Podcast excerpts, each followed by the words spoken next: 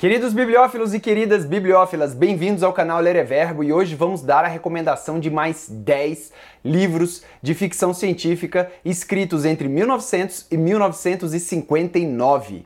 Vamos lá! Esse vídeo é a segunda parte de uma trilogia que eu estou fazendo das melhores obras de ficção científica de todos os tempos. A primeira parte já está aqui no canal, inclusive um dos livros que está lá na primeira parte, acabamos de publicar aqui o review, que é Frankenstein de Mary Shelley. Você não pode perder esses dois vídeos. Se você ainda não viu a primeira parte, assista. E se você ainda não viu sobre Frankenstein, assista também. E hoje papel e caneta aí na mão, porque vamos a muitas recomendações boas aqui nesse tema tão rico, esse gênero tão fantástico de ficção científica. Tenho que admitir que este é o meu gênero preferido e um dia, quiçá, ainda vou escrever um livro com um tema ficcional muito bacana para a gente se divertir bastante. Então, antes de começarmos, lembre-se de se inscrever no canal, assim você não perde nenhuma atualização. E vamos lá! O primeiro livro que eu vou indicar é A Princesa de Marte, de Edgar Rice Burroughs. A Princesa de Marte foi escrita em 1912. E assim, quer você ame ou quer você odeie, é, essas aventuras mais é, sexuais, digamos assim, mais poupudas, têm uma forte presença no mundo da ficção científica há muitos anos. Edgar Rice também foi o criador de Tarzan e escreveu esse romance que foi o primeiro de muitos. Foram 11 livros sobre o fictício tio Jack, Uncle Jack. Embora as representações do romance de mulheres e de pessoas de cor deixem muito a desejar hoje em dia, a gente tem que considerar que Carter é um veterano de guerra que lutou na Confederação, na Guerra Civil da Confederação. E basta olhar a capa do livro A Princesa de Marte e a gente já sabe que vai ser aquela obra do gênero Pulp Fiction, né? Eu sei que tem muita gente que não gosta desse tipo de obra e acha que a gente não deveria nem ler, a gente deveria cancelar esse tipo de autores, mas eu não vejo assim. Eu vejo que temos que ter o discernimento necessário entender que naquela época as pessoas eram racistas, eram misóginas, é, eram machistas, mas é, não anula o fato de você poder ler a obra do cara com isso em mente. Você não vai achar a melhor obra, nem vai exaltar a figura do cara, mas o que ele trouxe ali dentro da realidade que ele estava inserido vale a pena ser lido, né? Se, se fosse assim também a gente é, ia cancelar metade ou mais da metade das obras musicais é, de ficção literárias de todos os tempos. Então a gente tem que ter esse pé atrás sim, temos que saber saber quem foi o autor, mas a gente não pode deixar de ler e entender que isso fez parte da nossa história e, quiçá, não fará mais parte também. Então vamos agora ao segundo livro, que é Nós, de Yevgeny Zamyatin. Nós tem review aqui no canal, ele apareceu impresso em inglês 30 anos antes da versão original no russo. E é um livro muito legal, cara. É um livro que eu digo que foi um dos primeiros romances distópicos que deram origem a todos os outros, 1984, do Aldous Huxley, é, Fahrenheit, inclusive esses a gente vai citar aqui. Nós, ele apresenta um Estado único,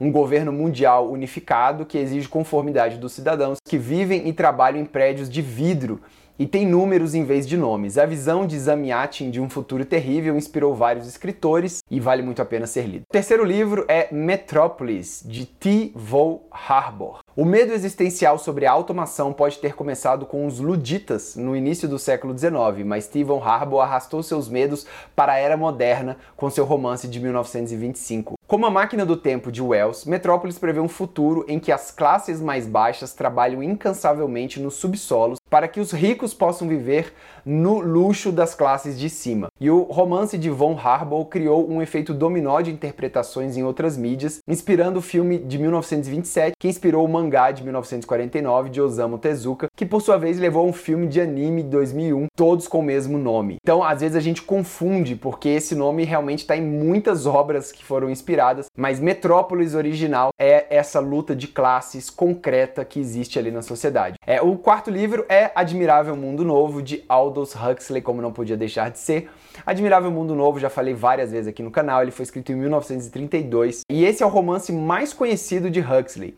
Ele se passa em uma versão futurista de Londres, marcada pelo amor livre, o consumo obrigatório de drogas, a soma, e a destruição total da família nuclear e a fabricação do ser humano, método de fabricação do ser humano. No meio de tudo isso está John, o nascido natural. Você pode entender que ele foi um ser humano gestado, mas ele acha insuportável os chamados confortos dessa sua nova casa. E o autor Huxley traz muitos questionamentos filosóficos sobre é, o admirável mundo novo e é muito atual, vale muito a pena ser lido. Agora vamos para Arthur C. Clarke, que ele viveu entre 1937 a 1999 e é difícil imaginar qualquer escritor trabalhando para conciliar religião e ciência com mais intenção do que Arthur C. Clarke. Em histórias como A Estrela, Os 9 bilhões de nomes de Deus, Clarke luta com o conceito nebuloso de um poder superior em uma era tecnologicamente avançada. É impossível escolher apenas um de seus contos ou mesmo um de seus romances para apresentar aqui, então fica aqui a indicação de uma coletânea de três dos seus maiores sucessos que vale muito a pena você ler. Agora vamos falar de Isaac Asimov. Já falei que o Asimov é um dos meus autores prediletos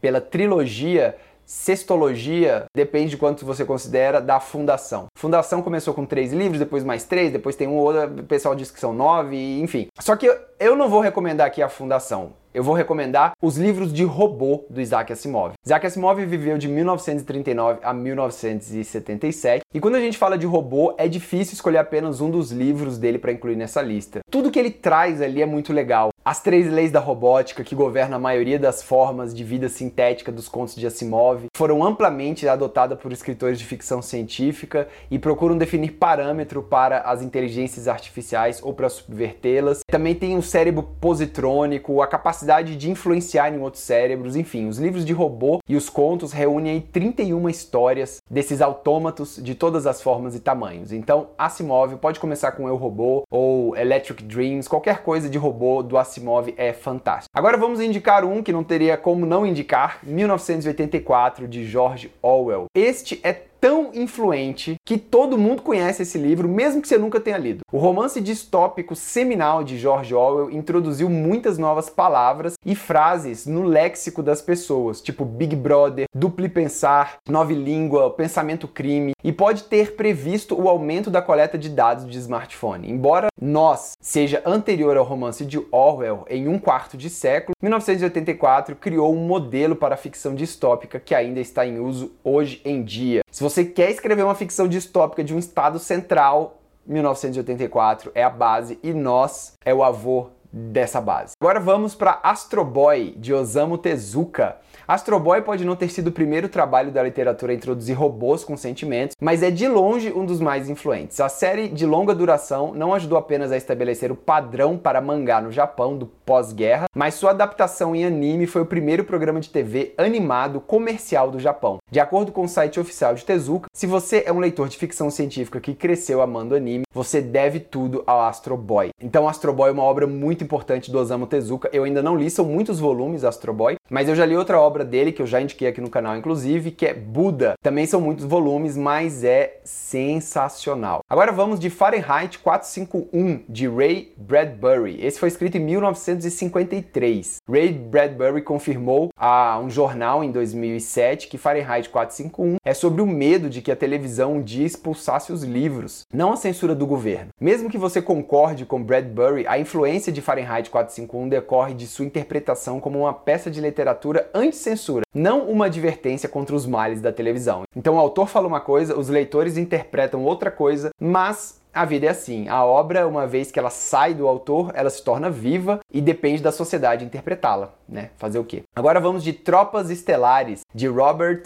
Heinlein. É, Tropas Estelares, escrito em 1959, inaugura a era das guerras espaciais alienígenas, onde a gente luta com insetos. Starship Troopers trouxe isso e a gente vê muito no filme nós lutando contra formigões e bichões e coisas esquisitas. Porque você querendo ou não, os insetos são são meio alienígena, né? Se você vê o inseto de perto, tipo essas fotos aqui, isso aqui é uma formiga. Quem diria que isso é uma formiga bem de pertinho? Isso aqui é um ET, um alienígena. Imagina isso aqui do tamanho de um prédio já era o ser humano. Se você viu apenas a adaptação cinematográfica de 1997, talvez você tenha visto, você pode ter se decepcionado. O humor irônico do filme não faz parte do texto original. O romance de Heinlein joga direto e muitas vezes parece defender práticas, tipo guerra total, pena capital, que muitos podem achar desagradáveis. Embora Tropas Estelares não seja um romance adequado ao gosto de todos, não há como negar seu impacto no subgênero militar de ficção científica. E por fim, vamos indicar um cântico para Leibovitz, de Walter Miller Jr., escrito em 1959. Vamos falar então de Apocalipse e o que vem depois do Apocalipse. Você não pode jogar uma pedra sem acertar uma história pós-apocalíptica nos dias de hoje. Na verdade, eles têm sido um alvo certeiro desde que Mary Shelley publicou seu romance O Último Homem em 1826. Não deveria ser surpresa então que o único romance de Walter Miller, o pós-apocalíptico, Um Cântico para Leibovitz, é o vencedor do Hugo Awards que nunca saiu de catálogo. Um dos primeiros romances de ficção científica a ter apelo cruzado. Cântico examina o impacto da guerra nuclear de uma sociedade secular quebrada e o mosteiro católico tentando ministrar o futuro a essa sociedade despedaçada. Pessoal, a maioria desses livros eu não li. Então, é, eu ainda tô no primeiro vídeo lá, eu acabei de ler um livro de lá e vou continuar lendo os livros, porque a nossa missão qual é? Ler todos os livros mais importantes de ficção científica de todos os tempos. Ainda vão vir aí os livros de 1960 até os anos 2000, e eu falei que isso aqui ia ser uma trilogia, mas eu acho que a gente vai ter que aumentar, vai ter que ser uma quadrilogia, e depois de 2000 até os dias de hoje, ou então de 2000 até 2010, enfim, vamos ver. E aí ficam essas indicações aqui, se você já leu, deixa aqui nos comentários qual que você gostou, se você não gostou, se tem algum que você gostou nesse, nesse período de tempo e não está aqui, vamos compartilhar com todos aqui esse amor pelos livros de ficção científica que são tão legais. Esses aqui com certeza eu vou ler todos. Lembre-se de se inscrever no canal, pois assim você não perde nenhuma atualização, tá certo? Muito obrigado pela audiência, um grande abraço, boa sorte e até a próxima. Valeu!